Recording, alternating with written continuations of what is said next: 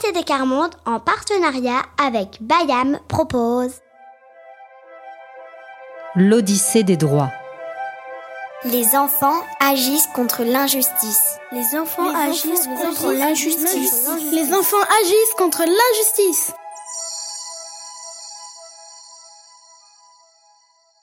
Sixième voyage.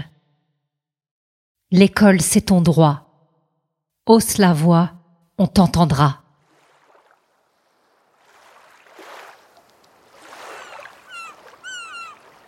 Après avoir raconté leur dernière aventure à Olef, Issé voguent vers une nouvelle destination. Ils accostent dans le port d'une ville. Alors qu'ils se promènent dans les rues, un petit garçon assis sur un banc attire leur regard. Issé s'approchent de lui. Le garçon s'appelle Isaac. Il vient à la rencontre de sa maman qui va bientôt sortir du travail et il a une mauvaise nouvelle à lui annoncer. Aujourd'hui, le maître a dit qu'à la rentrée, l'école serait fermée.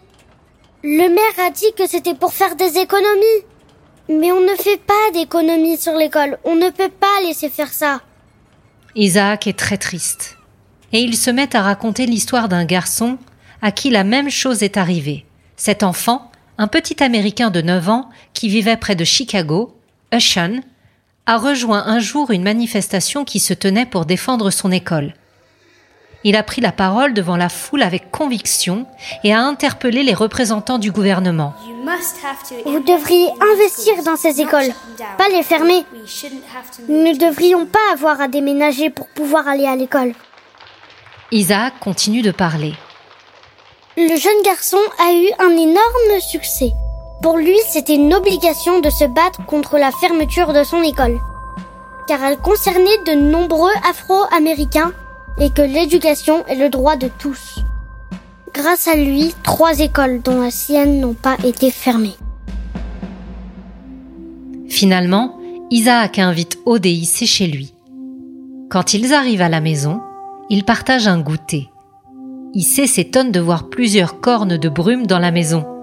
C'est mon papa, il travaille dans une entreprise qui en fabrique.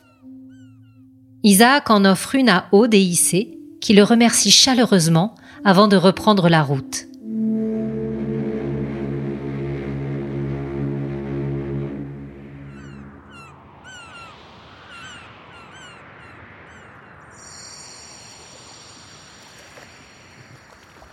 Retour au port.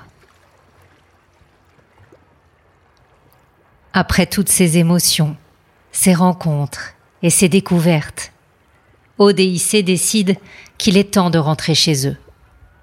Olef leur a appris à lire dans les étoiles, comme sur une carte, et ils peuvent prendre le chemin du retour sans avoir peur de se perdre. Au revoir, Olef. Et merci beaucoup.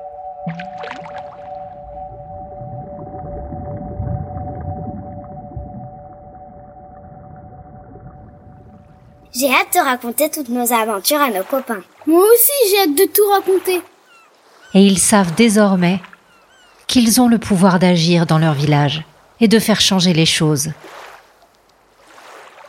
Pour la plage et la mer, il y a sûrement quelque chose de possible.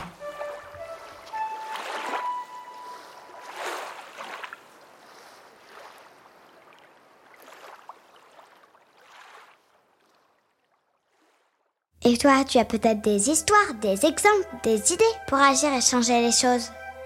Pour les partager, rendez-vous avec tes parents sur la page Facebook les enfants refusent la misère.